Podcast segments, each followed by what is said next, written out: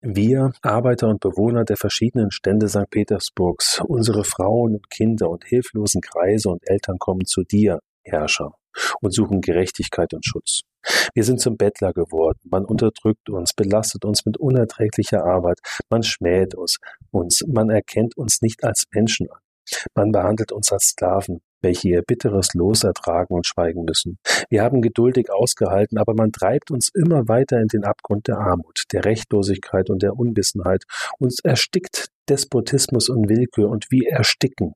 Herrscher, wir haben keine Kraft mehr, die Grenze der Geduld ist erreicht. Für uns ist der Zeitpunkt gekommen, wo das Sterben besser ist als die Fortsetzung der unerträglichen Qualen. Zitat Ende.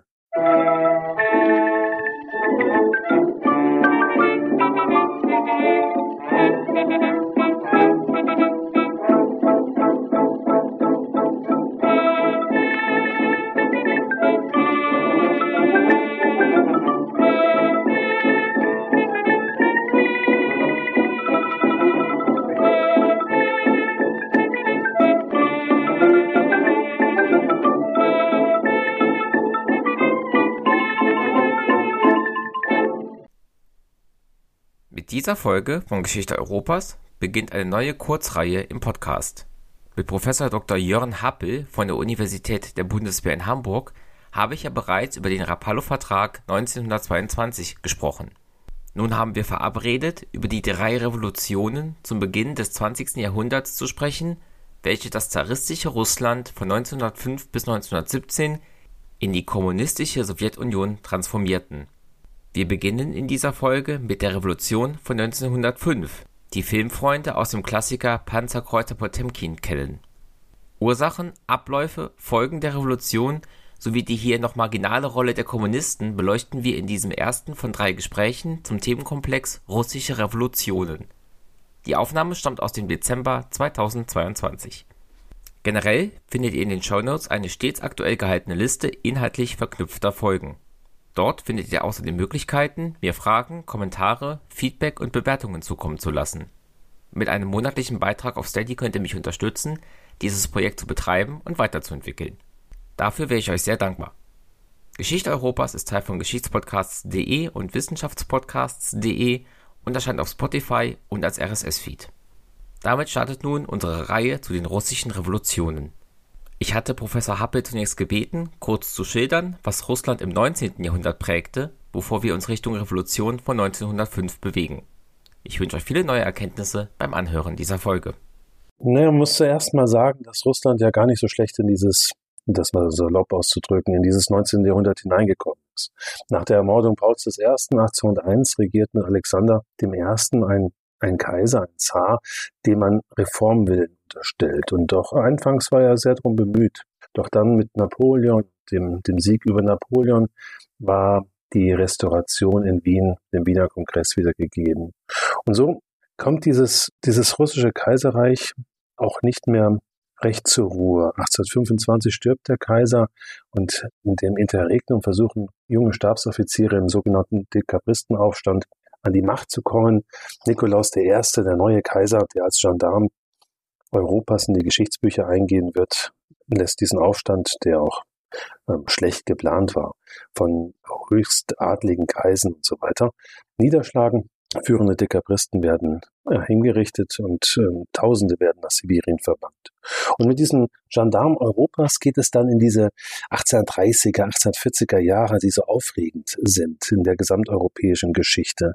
Und wir sehen in der deutschen Geschichte immer so den Vormärz, aber dieser Vormärz ist ja nicht nur auf Deutschland und auf die deutschen Länder beschränkt, sondern eine gesamteuropäische Entwicklung, die auch das Zarenreich natürlich trifft. Und hier haben wir 1830, 31 einen gewaltigen Aufstand in Polen gegen das russische Kaiserreich, den Nikolaus I. auch wiederum niederschlagen ist. In der Folge ist 1848 diese europäische Revolution auch eine, die das Kaiserreich, das russische Kaiserreich trifft. Und auch hier haben wir wiederum hochgebildete Kreise, die Petraschewzen etwa, ein, ein, zu denen dann Leute wie Dostoevsky gehören, die eigentlich über Literatur diskutieren und über Sprache diskutieren, aber dabei in diesen Diskussionen immer wieder die Autokratie auch in Frage stellen.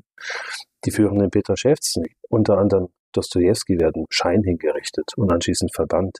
Und diese, diese Herrschaft Nikolaus entpuppt sich so als eine Herrschaft des, des russischen Kaisers, der sich immer wieder gegen Aufstände wehren muss und mit Gewalt niederschlagen lässt. Dabei ist er, ist Nikolaus äh, auch ein sehr belesener und an Wissenschaften interessierter Mann, der in die, die Geschichtsbücher auch eingeht als einer, der das sein, sein Kaiserreich neu vermessen und erkunden lässt, aber natürlich in revolutionären Kreisen und in Polen verhasst ist.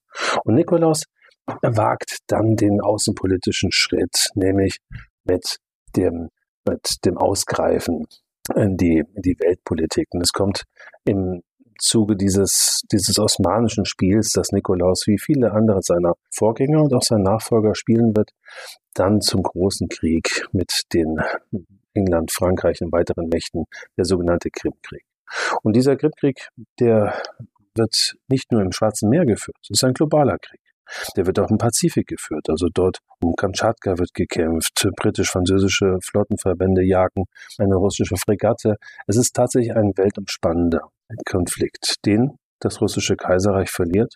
Und es ist der Nachfolger von Nikolaus, Alexander II., der dann diesen Krieg beendet.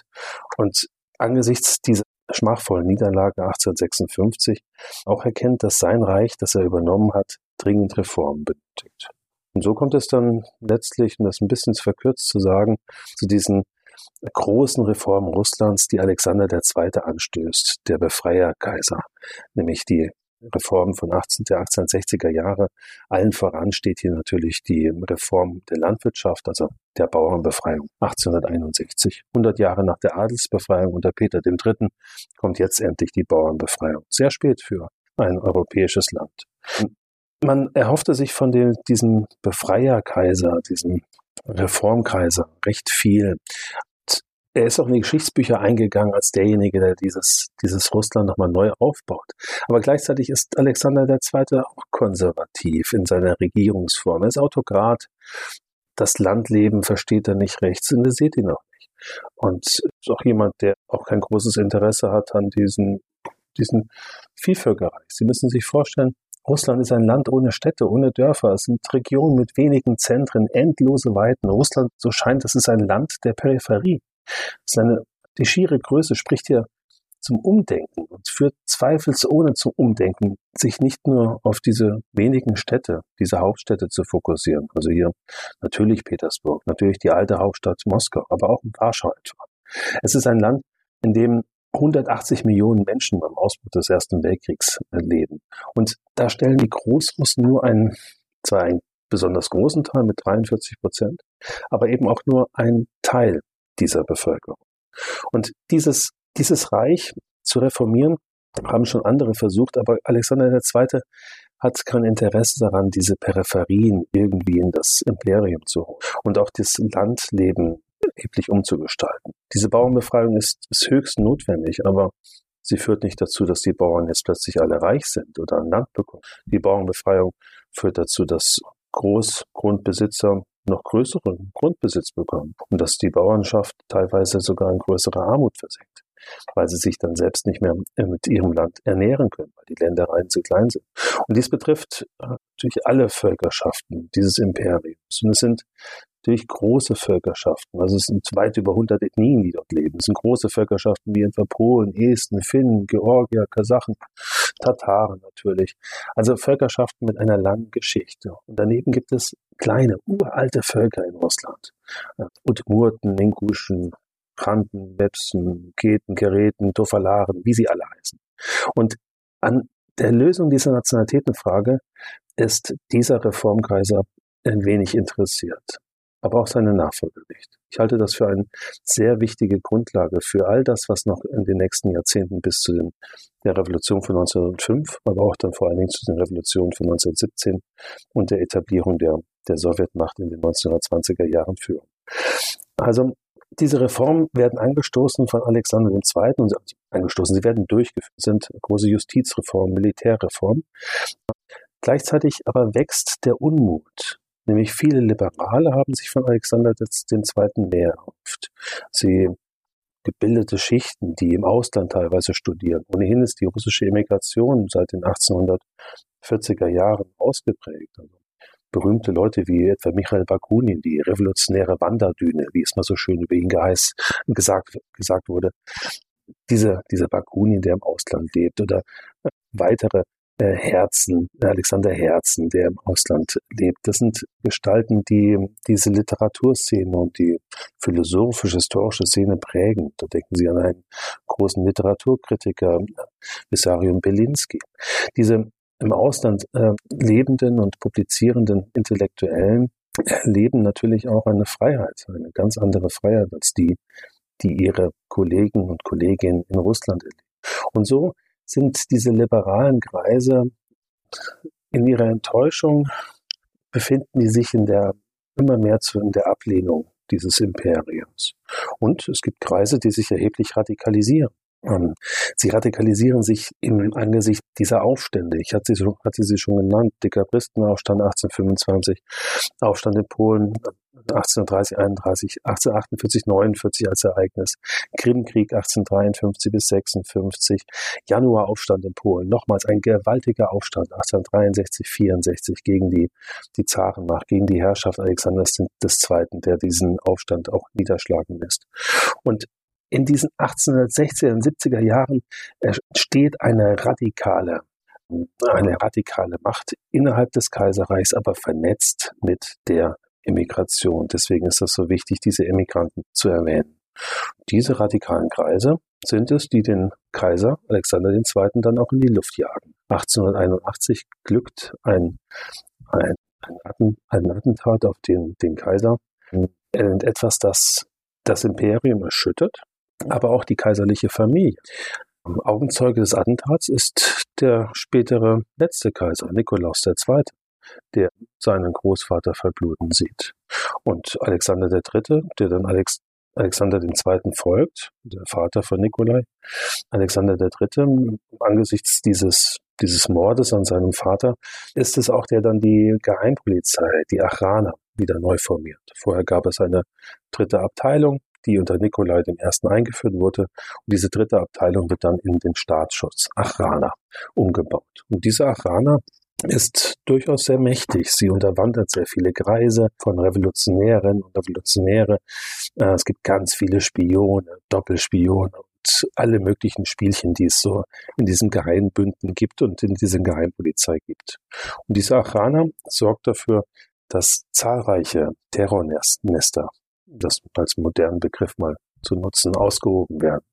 Und so wird auch dann 1887 später der Bruder Lenins, der ältere Bruder Lenins, Alexander, als einer der Verschwörer gegen, also die haben ein Attentat geplant gegen Alexander III., als einer dieser Verschwörer dann auch festgenommen und hingerichtet. Also hier radikalisieren sich immer mehr bestimmte Kreise. Einerseits der Thronfolger, Nikolaus II., und andererseits natürlich auch diejenigen, die rund um Lenin dann gegen das Zarenreich kämpfen.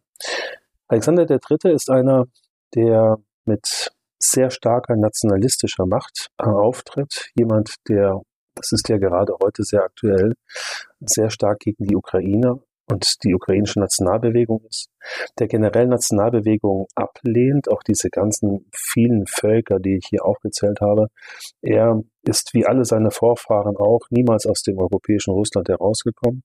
Nikolaus II. immerhin hat eine, eine Weltreise gemacht und ist dann als erster Romanov durch Sibirien gereist auf, auf seiner Rückkehr von, von Japan. Dieser Alexander III. hält Nikolai II., seinen Nachfolger, fern von der Politik. Er gibt nicht viel auf seinen Sohn. Der Sohn ist eher ein Gentleman, der sich in bestimmten europäischen Hoftraditionen sehr gut auskennt und darin auch wohler fühlt als in der Politik, aber auch sein Vater hält ihn von der Politik fern, er soll erst mal erwachsen werden.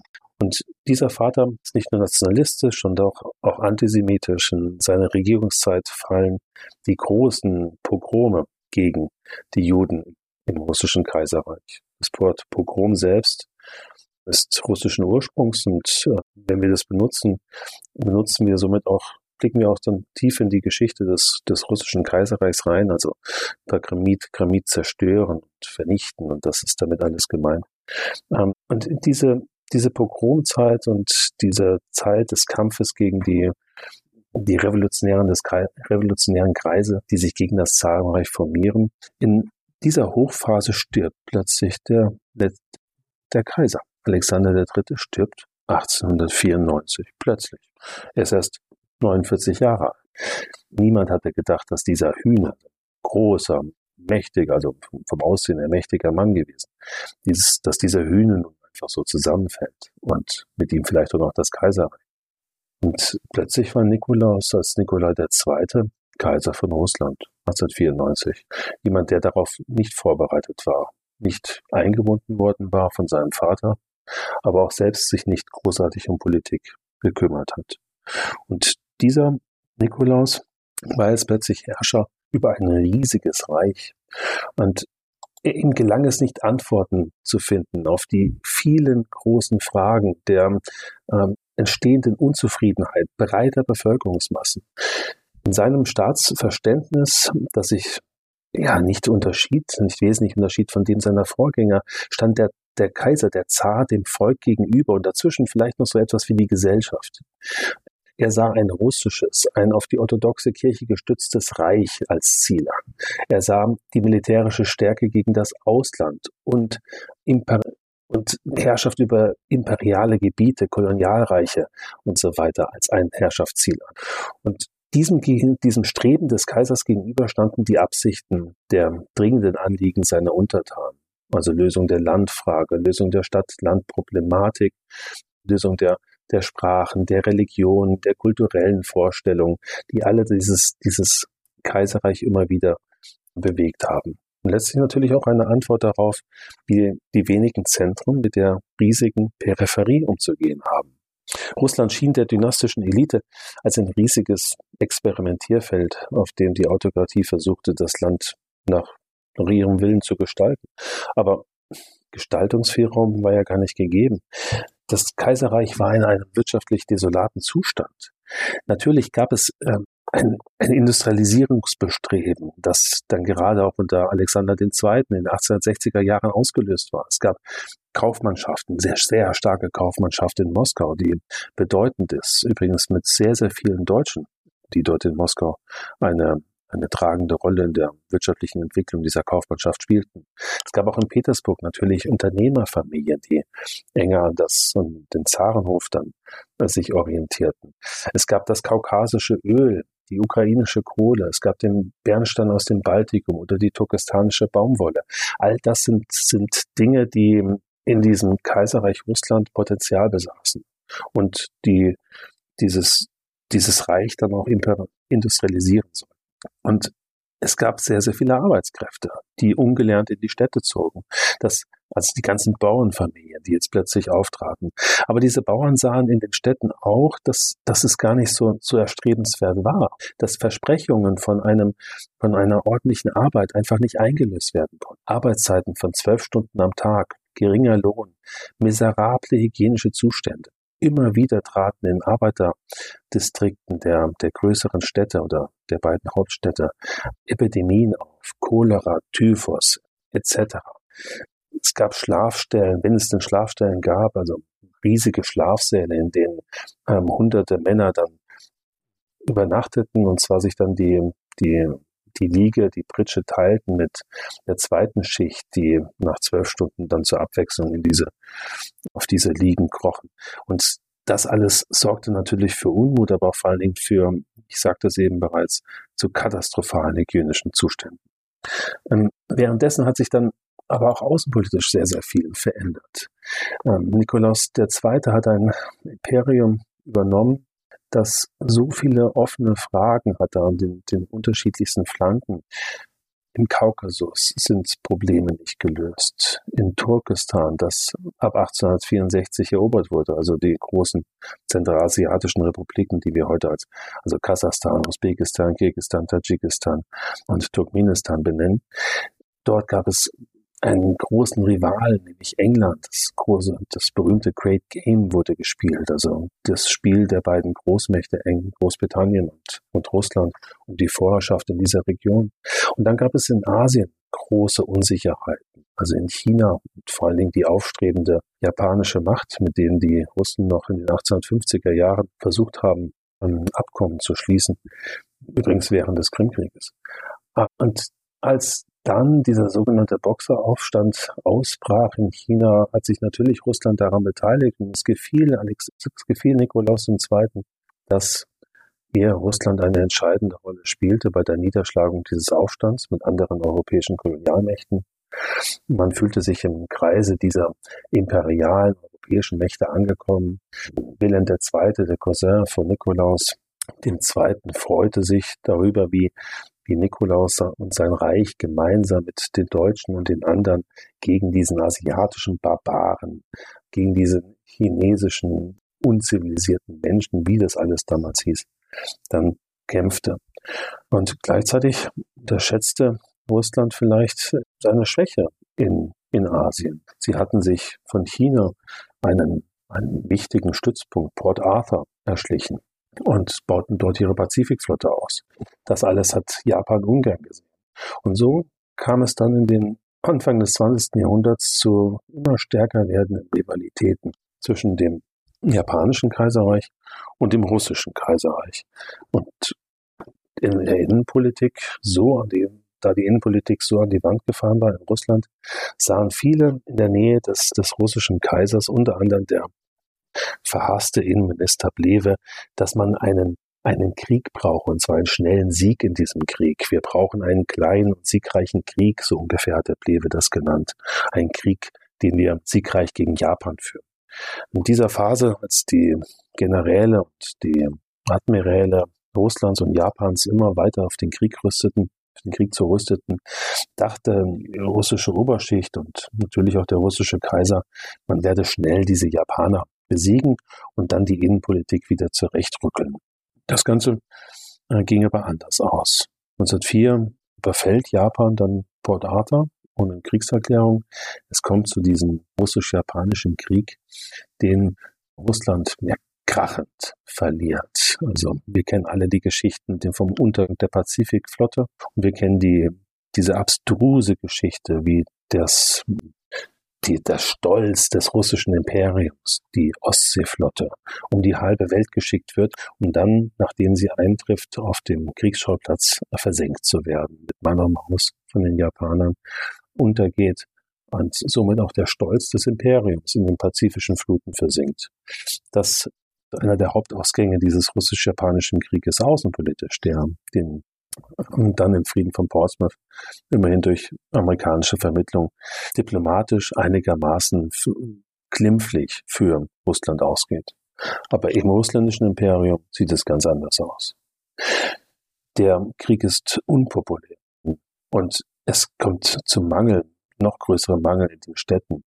1904, Ende des Jahres 1904, gibt es Streik in einem der größten Rüstungswerke des Imperiums, in den Putilov-Werken. Also es werden keine Kanonen mehr produziert, um das so einfach zu sagen, für den Krieg, weil die Arbeiter sich äh, verraten fühlen und ähm, auch schlecht versorgt vorkommen, was sie tatsächlich war die Allmacht des, des Kaisers wird in vielen, vielen Kreisen, auch von den liberalen Kreisen, immer stärker auch in Frage gestellt. Es ist etwas, was hier 1904, 5 deutlich spürbar ist, dass alle sagen, wir brauchen wir haben einen Modernisierungsdruck, den wir erfüllen müssen. Wir brauchen jetzt keinen Krieg, wir brauchen eine, ein, ein, ein Land, das sich, das sich neu entwickelt und ein Land, das, das auf die auf die Gesellschaft hört und auf die ärmeren Geschichten eher setzt als auf die, ja, die Oberschicht oder irgendwelche Militärs, die schnelle Siege versprechen. Mit dem Ganzen, was Sie auch schon erwähnt haben, mit der Industrialisierung, der Bauernbefreiung und dann auch eben dem Widerstand gegen eine adelige oder eine monarchische Herrschaft und jetzt auch eben dieser Fokus auf die ärmeren Teile der Bevölkerung. Wie wichtig sind zu diesem Zeitpunkt, weil sie ja später sehr relevant werden, marxistische, sozialistische, kommunistische Ideen in Russland? Diese, diese Ideen sind, sind natürlich äußerst wichtig. Das Ganze kommt recht früh auf. Also ich sage immer, am Anfang war Marx und dann kam Lenin, aber dazwischen sind natürlich eine ganze Reihe anderer Denker. Also es sind einerseits diese enormen Radikalen, die es gibt, die Anfang des 20. Jahrhunderts sehr viele Gewalt gelingt und somit auch natürlich ihre Kreise stärker radikalisiert. Also es sind aus der, aus der Perspektive dieser radikalen Erfolge zu verbuchen. Also Innenminister Sibiagin wird 1902 ähm, ermordet, 1904 der von mir schon angesprochene verhasste Vyacheslav Blewe, 1905 der Onkel des, des Kaisers, Großfürst, Großfürst Sergei Alexandrowitsch, nicht? also ein enger Verwandter des Kaisers. Das sind so diese, diese Höhepunkte in den dem revolutionären Umtrieben vor 1905. Es gibt die, was natürlich nicht vergessen werden darf, was sehr, sehr stark als, als etwas der Radikalisierung zu benennen ist. Es sind die, die russischen Sozialdemokraten, die sich gründen. Also 1898 gründen die sich und die, die sich dann 1903 spalten in die, in Menschewiki und Bolschewiki und in, da sind natürlich schon die großen Namen, der, die später dann eine Rolle spielen. Also Lenin, Trotzki, Kamir, Senjowjew und und natürlich Dutzende weitere dann zu benennen. Das sind äh, diese revolutionären Kreise. Aber das sind alles Revolutionärinnen und Revolutionäre, die im Vorfeld der Revolution von 1905 meistenteils in sibirische Verbannung oder gar im Ausland sind, die Russland gar nicht mehr kennen und sich von Russland auch, auch abgewandt haben, die von der, der Revolution von Zürich aus oder Genf aus träumen und äh, mit dem russischen Leben gar nicht mehr so viel in Kontakt sind.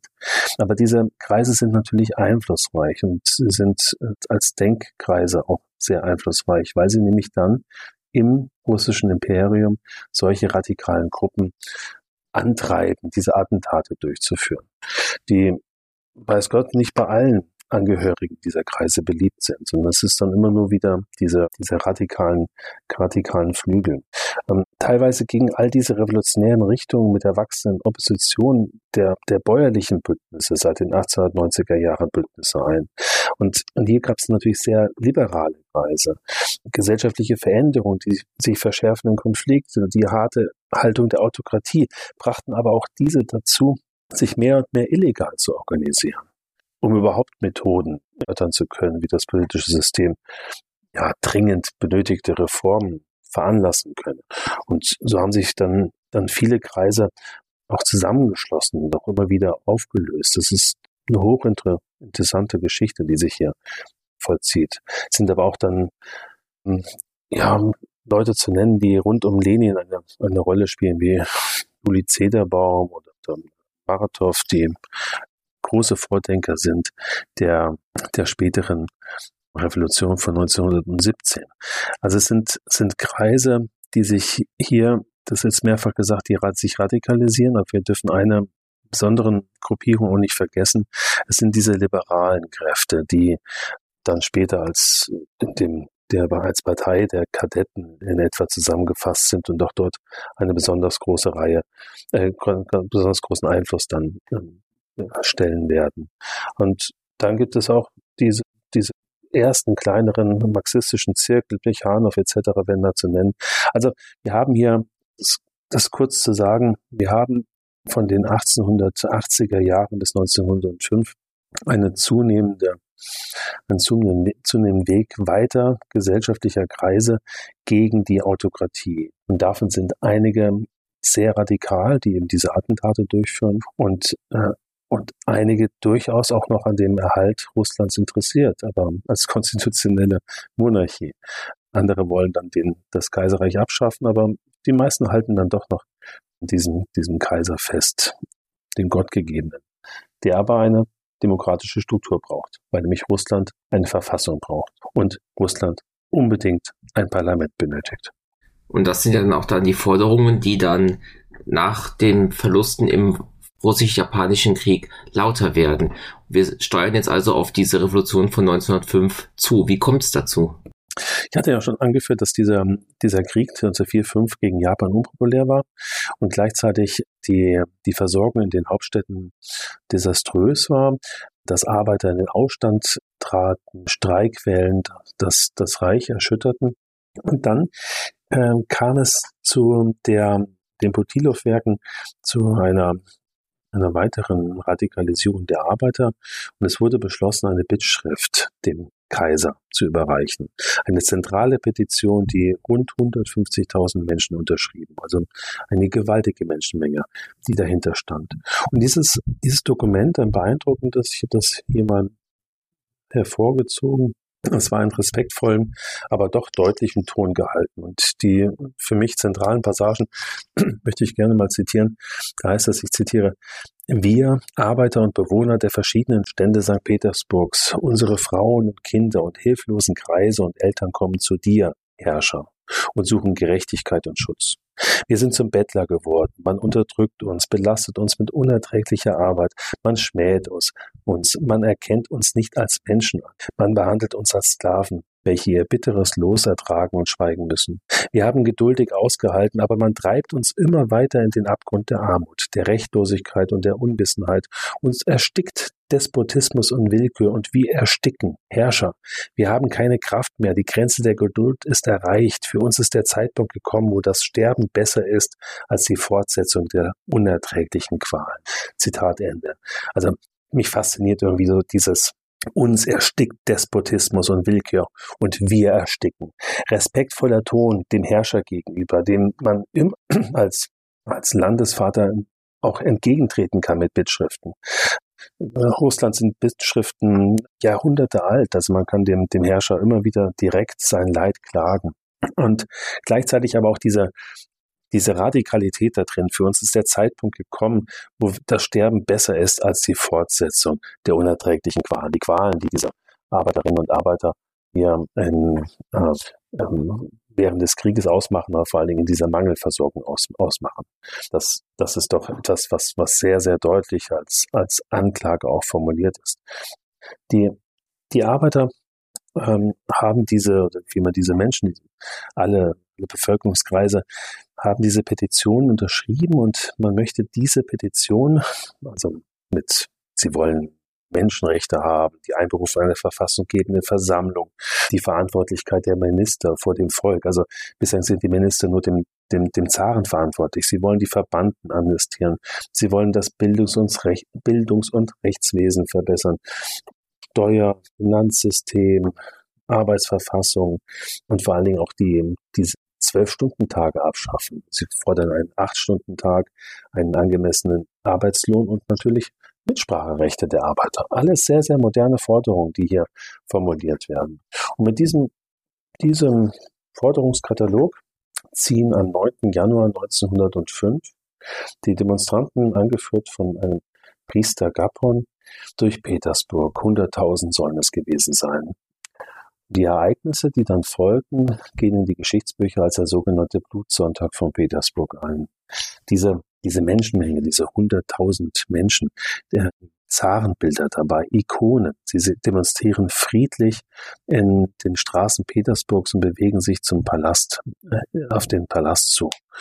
Und friedlich wollen sie die Petition dort übergeben. Doch die Offiziere der, der Wachmannschaften sind mit der Situation, vielleicht auch mit der Menge überfordert. Sie erteilen den Schießbefehl. Und die Soldaten des Kaisers schießen auf die, die versammelte Menge. Tausende sind verletzt, Hunderte wissen es nicht genau, Hunderte sterben in den, in den Kugeln des, des Imperiums. Und das ist der Startschuss zur Revolution. Es gibt einen weiteren Blutsonntag in Warschau.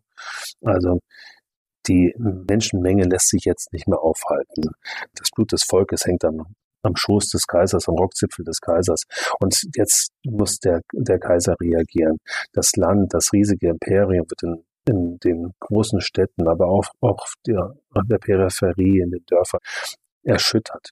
Das ist diese Revolution, die durch das Imperium jagt und ein Imperium selbst, das ja noch im Krieg ist, also das Militär ja auch nicht in, in jeder Garnison dann zu Hause ist, um das alles sofort zu ersticken. Vielleicht ist das dem, dem Kaiser noch gar nicht so bewusst vom Januar 1905 gewesen, was diese Schüsse ausgelöst haben. Aber ähm, muss doch auch verstanden haben, wenn 150.000 eine Bittschrift verfassen oder unterschreiben und 100.000 friedlich demonstrieren, dass sich dann jetzt nach diesen Schüssen diese Revolution nicht mehr aufhalten lässt. Und so kommt es dann auch in den nächsten Monaten. Es kommt so weit, dass die dass bis zum Herbst 1905 in ganz Russland eben diese Revolution sich ausweitet und immer wieder an bestimmten Orten aufflammt und dann auch wieder mal unterdrückt wird. Berühmt ist dabei, also die, die auch in die Geschichtsbücher, aber vor allen Dingen in die Filmgeschichte eingegangen ist, ähm, etwa die, dass auch in der Flotte revoltiert wurde, nicht? Also die berühmteste, es gab mehrere Meutereien. Die berühmteste war die Meuterei auf dem Panzerkreuzer Potemkin vom 14. Juni 1905, also ein halbes Jahr nach den Schüssen. Blutsonntag in Petersburg. Die Matrosen wehrten sich gegen die verhassten Offiziere, diese adligen Offiziere. Und besonders gegen ihren Kommandanten, diesen Kapitän Galikow. Und wenn auch die Meuterei im Großen und Ganzen scheiterte, war die Revolution in Russland nicht weiter aufzuhalten. Das Jahr 1905 veränderte das Leben im Zarenreich komplett. Und es ist dann doch auch Kaiser Nikolaus, der im Herbst erkannte, er muss Zugeständnisse machen. Er muss Reformen erlauben, durch die er sich gerade noch so an der, an der Macht halten konnte. Das ist etwas, was als Oktobermanifest bezeichnet wird. Kaiser Nikolaus sagt eine Duma zu, ein Parlament mit gesetzgebenden Vollmachten. Die Unruhen hörten trotzdem nicht so schnell auf und aber viele Kreise wurden davon erstmal beruhigt. Liberalere Kreise wurden beruhigt.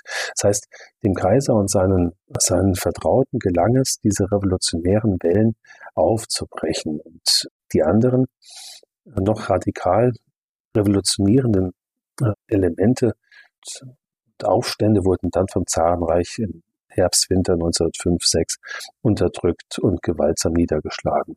Die Machtordnung war dennoch nicht die gleiche wie, wie zuvor. Also dieses, dieses Imperium veränderte sich und es gibt so ein, ein wunderbares Gemälde, das, das, vielleicht kann man das in dem, in dem Podcast verlinken. Ilya Repin hat das gemalt, dieser große russische Maler, 1907, 1911 einige Jahre nach den Ereignissen. Und dort äh, wird dieses Oktobermanifest als, als große Befreiung gehuldigt. Und auf diesem Gemälde sieht man alle Stände des, des, des Imperiums, die Ärmsten und die Reichsten, die Militärs, Professoren, bürgerliche ähm, Soldaten, Bauern, all das ist zu erkennen, wie sie sich freuen. Endlich hat das Volk, hat das Volk hier ein Mitspracherecht errungen. Denn russischer Kaiser ist bereit, seine Macht abzugeben, Teile davon abzugeben. Dass es letztlich nur wirklich sehr kleine Abgaben, Machtabgaben sind, denn sind auf diesem Gemälde nicht ausgedrückt. Aber es ist zu einem Aufbruch zu stimmen. Ein Aufbruch, auch schon versehen übrigens mit, mit, mit roten Fahnen, die zwölf Jahre später dann natürlich alles überragen werden. Also diese, diese Revolution von 1905 hat das Zarenreich erschüttert und das Oktobermanifest, das Nikolaus dann gewähren muss, um sich an der Macht zu halten.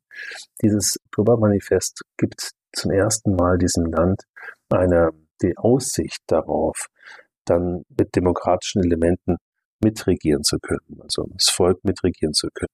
Es gibt äh, dann wunderbare Dokumente dazu. Also Nikolaus II hat dieses Oktobermanifest widerwillig unterschrieben. Eine, die Bildung eines Parlaments, also der Duma und eine, eine mitbestimmte Regierung. All das ist etwas, was, was er als Autokrat niemals hat haben wollen. Und er schreibt dann seiner Mutter, meine liebe Mama, du kannst dir nicht vorstellen, was ich vor diesem Augenblick innerlich durchgemacht habe. Es blieb kein anderer Ausweg, als sich zu bekreuzigen und das zu bewilligen, wonach jedermann rief. Also die Unterschrift Nikolais unter das unter dem Oktobermanifest. Ein Manifest, das ähm, freiere Wahlen, freie Wahlen zusicherte zu einer konstituierenden ähm, Versammlung. Der Verfassung kam Nikolai dann mit der Benennung von Grundrechten zuvor. Und als gewählt wurde dann 1906, ging man im, im Zarenpalast davon aus, dass die gemäßigten zarentreuen Kräfte doch wohl in Russland überwiegen werden. Doch die Wahlergebnisse waren erschütternd. Also aus der Perspektive des Kaisers. Denn es haben hier nicht die Zarentreuen gewonnen, sondern diejenigen, die an einer Reform des Zarenreichs interessiert waren. Kurzerhand wurde dieses, diese erste Duma wieder aufgelöst. Die zweite Duma-Wahl war nicht, lief nicht erfreulicher für den Kaiser, sodass die auch diese Duma keine Chance hatte. Aber 1907 ähm, in der Neuwahl der Duma ist es ist es Nikolaus II. und Piotr Stolypin, sein Ministerpräsident, die einen sogenannten Staatsstreich von oben machen, die Wahlgesetze verschärfen und somit eine Duma dann gewählt wird, die zarentreu in der Mehrheit ist und von der keine Gefahr ausgehen wird für diese autokratische Herrschaft. Also, und dennoch ist diese erste Revolution, die Revolution von 1905, nicht vollends gescheitert. Denn es hat das russische Volk und auch bestimmte Kreise dieses russischen Volkes gesehen, dass Veränderung möglich ist, wenn man Streiks arbeitet und sich organisiert. Es haben aber auch die Nationalitäten des Kaiserreichs erkannt, dass Veränderung möglich ist. Ukrainer, Finnen, die Balten, Tataren, bestimmte kaukasische Völkerschaften, die sich jetzt hier eine, eine Mitbestimmung ausrechnen und auch in den, in den, den bei den Duma-Wahlen ja auch Abgeordnete schicken, auch die Polen etwa. Und diese äh, einflussreicheren Stimmen dann von der Peripherie ins Zentrum tragen werden. Das sind alles Dinge, die Ergebnisse der, der Revolution von 1905 sind und die in, im Zuge dieses Modernisierungscharakters doch auch sehr wichtig sind. Ein, etwas, was der Kaiser natürlich, wie ich gesagt habe, nicht, nicht gewollt hatte. Die, der Kaiser strebt danach, diese, seine Allmacht äh, zu verwirklichen. Und gleichzeitig ist er doch recht einsam damit, zieht sich immer mehr auch in seine, zu seiner Familie zurück. Die Minister empfängt er nur noch selten. Er lässt sich von, von allen möglichen Leuten beeinflussen. Ähm, ganz schlimm wird es, wenn Wilhelm II. ihn besucht oder er ihn besucht und Wilhelm ihm dann wieder sagt, was er machen solle. Also es sind hier verschiedenste Welten, die auseinanderdriften und auch deutlich machen, dass diese Autokratie für Russland wohl keine Zukunft haben. Das ist ex post natürlich leichter gesagt als in der Zeit selbst. Aber die Menschen damals haben erkannt, 1905, 6, 7, 8, dass Veränderungen möglich sind und die Peripherien dann auch im Zentrum immer mehr gehört werden. Die Einschätzung, die Sie jetzt hatten, die war jetzt mal so ein bisschen abweichend von dem, was ich gelesen hatte. Dass Sie waren ja da doch etwas positiver. Ich hatte das, das so verstanden, dass nach dem Oktobermanifest, nachdem das so weit zurückgeschraubt wurde, dass eigentlich dann wieder Status ante war, aber nach dem Motto, die Reform kann man zurücknehmen, die Idee an die Reform aber nicht. Das Oktobermanifest ist etwas, was, also das war mir das Zitat so wichtig. Ich hatte das extra, also ich, ich habe zwei Zitate rausgesucht. Das ist eine von der Bittschrift und das andere eben Nikolaus an seiner Mutter, wo man diesen Wahnsinn mal sieht, dieser Leute. Und die, der, und Niki, wie er genannt wird, dann denn er schreibt, wie widerwillig dieses Ganze ist, wie widerwillig diese Unterschrift ist, die er dort leistet dann kommt diese, diese Erklärung der, der, der Grundrechte, die, die er, der, der Kaiser gewährt und damit nimmt er eigentlich diesen Verfassungsdruck schon, schon weg. Und dann kommen eben diese Dumen, die ihm nicht gefallen und 1907 dann eben dieser Staatsstreich von oben. Ne? Und das dreht das Ganze um. Also dann ist der Autokrat wieder fest im Sattel. Aber ich bleibe dabei, dass die, die Idee zur Revolution und die Idee zur Veränderung wichtig ist und, und auch bleibt und bestehen bleibt. Und wenn man sich mal anschaut, ich habe mich lange mit den Tataren etwa befasst, die Tataren blühen richtig auf. Es gibt so viele Möglichkeiten, die die dann plötzlich erkennen in, in der Gestaltungsfreiheit und dass sie auch in, in Petersburg Gehör finden, dass sie Abgeordnete dorthin schicken können. Das ist ein Schritt, der sich nicht mehr so leicht äh, rückgängig machen lässt. Und das sind auch alles Ergebnisse der Revolution von 1905. Und das werte ich als, als stärker, als einfach zu sagen, die Revolution ist gescheitert. Natürlich ist die Revolution gescheitert, weil der Kaiser noch auf dem Thron sitzt. Aber die geheimen Kreise sind noch da. Die wissen, was Masse und Macht bedeutet. Und es sind natürlich auch gemäßigte Kräfte da, die jetzt versuchen, in der Duma Einfluss zu nehmen. Während des Ersten Weltkriegs wird das ja offenbar, da gibt es große äh, Debatten in der Duma.